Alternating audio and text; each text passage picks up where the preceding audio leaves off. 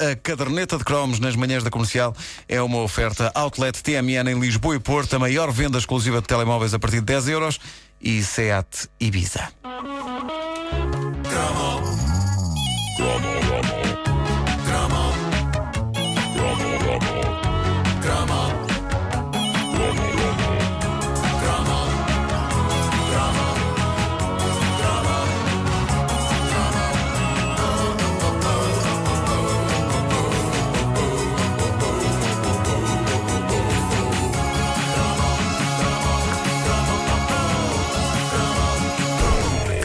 Quando o escritor brasileiro Monteiro Lobato lançou em 1920 um livro chamado A Menina do Narizinho Arrebitado, estava longe de imaginar que iria estar a colocar a pedra basilar de um universo que mudou as nossas vidas e que nos ensinou a sermos petizes melhores, mais criativos e incapazes de comer maçarocas de milho.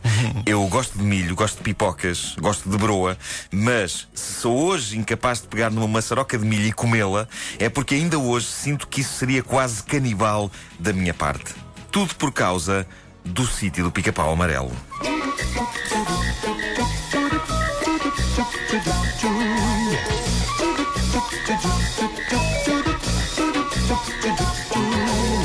É que uma das personagens mais marcantes do universo surreal, quer dos livros do Monteiro Lobato, quer da gigantesca série televisiva da Rede Globo, era uma maçaroca de milho.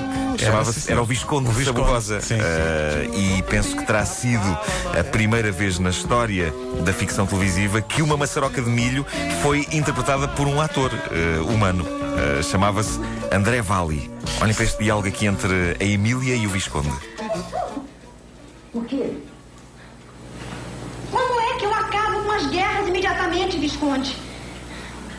Oh, Emília, eu já disse que é difícil, Emília. Só conversando. Talvez quando os homens entenderem que. Visconde, nós não podemos esperar 20 mil anos. Nós não podemos esperar tempo algum. Dona Benta acaba de ficar muito triste. Como é que podemos acabar com as guerras imediatamente? Mas é impossível, Emília. Qu- Quer dizer, a, a lenda diz que virando a chave da guerra. Ela está aberta. E quem foi esse infeliz que abriu? Eu não sei, Emília, claro que eu não sei. Mas escuta, Emília, é uma lenda, ouviu? Preciso muito ter uma conversinha com ele. Mas isso fica para depois. Onde é que fica essa chave da guerra? Na Casa das Chaves. Cá está. Casa das chaves. Dizia a nossa produtora Patrícia Pereira muito bem, a Casa das Chaves do Arieiro, obviamente. Claro, claro que era aí que ficava Claro que ah, ah, a chave da guerra. Não era esta o facto de haver uma, um- uma maçaroca de milho que falava. ah, não era a única bizarria desta série inesquecível. O elenco de personagens incluía, lá está, a boneca de trapos falante, chamada Emília. Uhum. Incluía uma figura do folclore brasileiro com uma só perna, que era o Saci Pererê. Saci Pererê, sim, sim. Uma monstra réptil de cabeleira loura chamada Cuca. Eu tinha muito medo. E isto era só a ponta do iceberg. Tens medo da cuca? A Não, cuca eu tinha medo do assustadora, Minotauro, então. mas da, da, da Apesar Cuca de não. ser, na verdade, uma pessoa dentro de um fato eh, largo. Ah, era? Era. E que não, era mesmo um bicho. E, e que não, e que não metia. Não, não, não, não. Sítio do Pica-Pau Amarelo era uma experiência quase psicadélica de tão marada que era, mas eh, também cómica, poética e viciante para todos os filhos das décadas de 70 e 80. Eu eh, dava por mim a invejar profundamente a Narizinho e o Pedrinho, Ah, que eram exato. duas crianças normais a viver numa quinta repleta de amigos fantásticos e mitológicos. Como eu os odiava. Também eu queria ser amigo de maçarocas de milho falantes e de bonecas de trapo falantes e viver aventuras a bordo de barcos de piratas ou, nunca me esquecer desta, no terrível labirinto do Minotauro. Porque a série Sítio do Pica-Pau Amarelo, se vocês bem se lembram, era na verdade uma série composta por várias séries que começavam e acabavam. Cada, cada série dentro da série tinha um título específico e até tinha um genérico a seguir ao genérico normal do Sítio do Pica-Pau Amarelo, que tinha voz off eh, pomposa e tudo, a anunciar eh, o que aí vinha. Cá está um exemplo. O sítio do Pica-Pau Amarelo apresenta. O Minotauro. Espetacular. O Minotauro era um bocado como a, a Cuca. Eh, era, era um eu- indivíduo com uma máscara muito larga em cima da A cabeça. minha irmã, a- a que era mais nova que eu, eu, eu metia-lhe medo com isto. Eu, eu, eu esperava por ela no, no corredor lá de casa e dizia-lhe um Minotauro e ela fugia. Já tinhas ido ao talho buscar mesmo uma daquelas cabeças que sim, têm. é? Estava lá todos os dias. Cabeça de boi. Cabeça de Ah, Os heróis. Que é uma coisa muito, muito comum no talho. Olha, Claro. uma cabecinha. Arranjei uma cabeça de boi, Era só favor. pensar, minha irmã. O- os heróis do do Pica-Pau Amarelo andaram por universos incríveis. Houve esta série do Minotauro, houve a série Os Piratas do Capitão Gancho. Os Piratas do Capitão Gancho. Ah, houve a série Romeu e Julieta. Ah, ou seja, houve poucas referências literárias ou mitológicas que as personagens do sítio não tenham visitado. Com isso, eh, milhões de conceitos e referências e preciosas informações de cultura geral ficaram para sempre impressas nas nossas mentes. Nós adorávamos ver aquilo. Nós queríamos, como eu disse há pouco, fazer parte daquele universo. E não eram só as personagens de fantasia que eram incríveis, eh, as que eram 100% humanas também. Por muito que nós amássemos as nossas avós, todos nós não nos importaríamos de ter uma terceira avó igual à mítica Dona Benta. Não era? verdade, é Exatamente. sim. e a Ana, como é que é? Um- Anastasia? Como é que era? Anastácia. Anastácia, sim, sim, sim. exatamente. Que era a empregada, não era da Dona Exatamente. Benta. E havia um mentor, todos nós gostaríamos de ter um mentor com tremenda sabedoria do mato, como o tio Barnabé. Tio Barnabé. Tio. Barnabé, Tio é Barnabé. verdade, é verdade. Ou eh, uma namorada com uma narizinho. Eu era pequenino na altura, apaixonei-me pela narizinho. Mais É uma. verdade. E agora estava a ver uma, imagens e ia pensar uma. assim: eu devia ter-me apaixonado pela Emília, que tem umas pernas. Bom, ah, mas a, a- a- a Narizinho eh, seria pouco mais velha do que eu, era a atriz Rosana Garcia que a interpretava e por isso era um romance platónico numa fase da minha vida em que eu nem sequer sabia que se podia ir para além do platónico. Não é? Na altura, o platónico estava bem.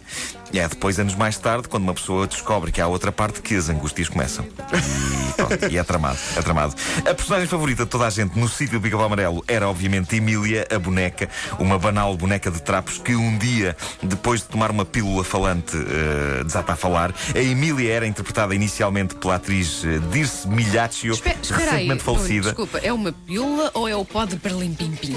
Não, ela, quando, quando ela começa a falar é é quando toma uma pílula. Ah, tá Depois bom. havia os pós de Berlim Pim Pim também para outras finalidades. Eh, Ah, bom. a primeira atriz, essa é, a gente lembra-se menos dessa, a Dirce Milhaccio, depois foi substituída pela nossa Emília, que era a atriz eh, Reni de Oliveira. E Reni para além de ser ótima para a digestão e no combate à azia, eh, era, era uma excelente atriz. E é, de facto, a Emília de que os portugueses mais se lembram. Uh, Ouçamo-la aqui, nesse clássico momento em que a Emília, depois de tomar a pílula falante, começa a falar.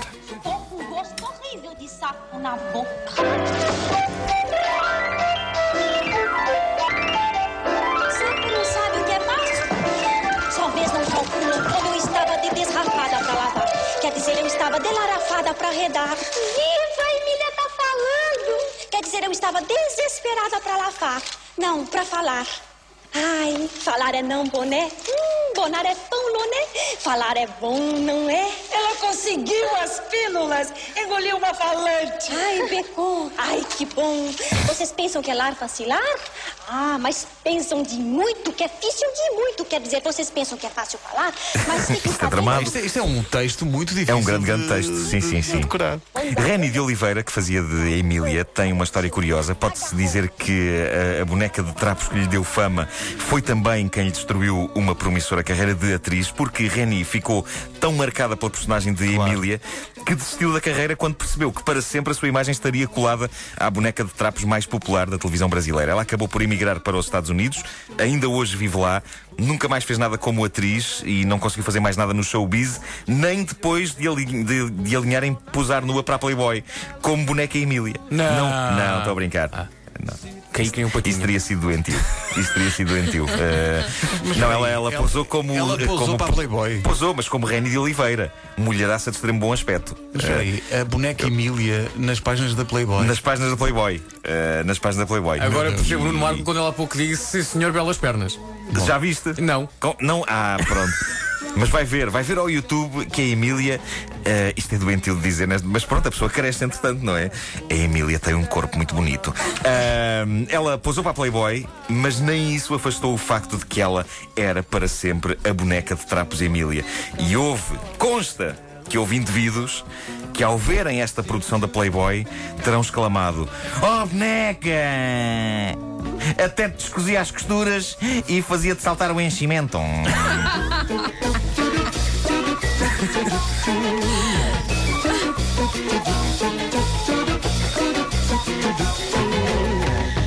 país da fantasia, não No mar. Isto tinha uma banda sonora tão boa. Ah, Já viste a Emília? Estou a ver a capa. Ah, A capa não mostra muito. Estás a ver a capa da Ai novela? não, desculpa, eu descobri uma fotografia de Reni num campo de girassóis. Mas o que é que faz uma pastilha para a azia? Deve, deve ser difícil de encontrar, não é? E ainda é pequeno, numa Marco, não falaste do ator Tónico Pereira. Quem é? Zé Carneiro! Aí, pois é, é verdade, era Zé Carneiro. Salvou Zé Carneiro! Era o teu preferido, Era o meu rapaz. favorito, pá, era. Era o ajudante do Barnabé. Pois era. O sítio do pica-pau amarelo, cromo de oiro. Hoje na caderneta de cromo.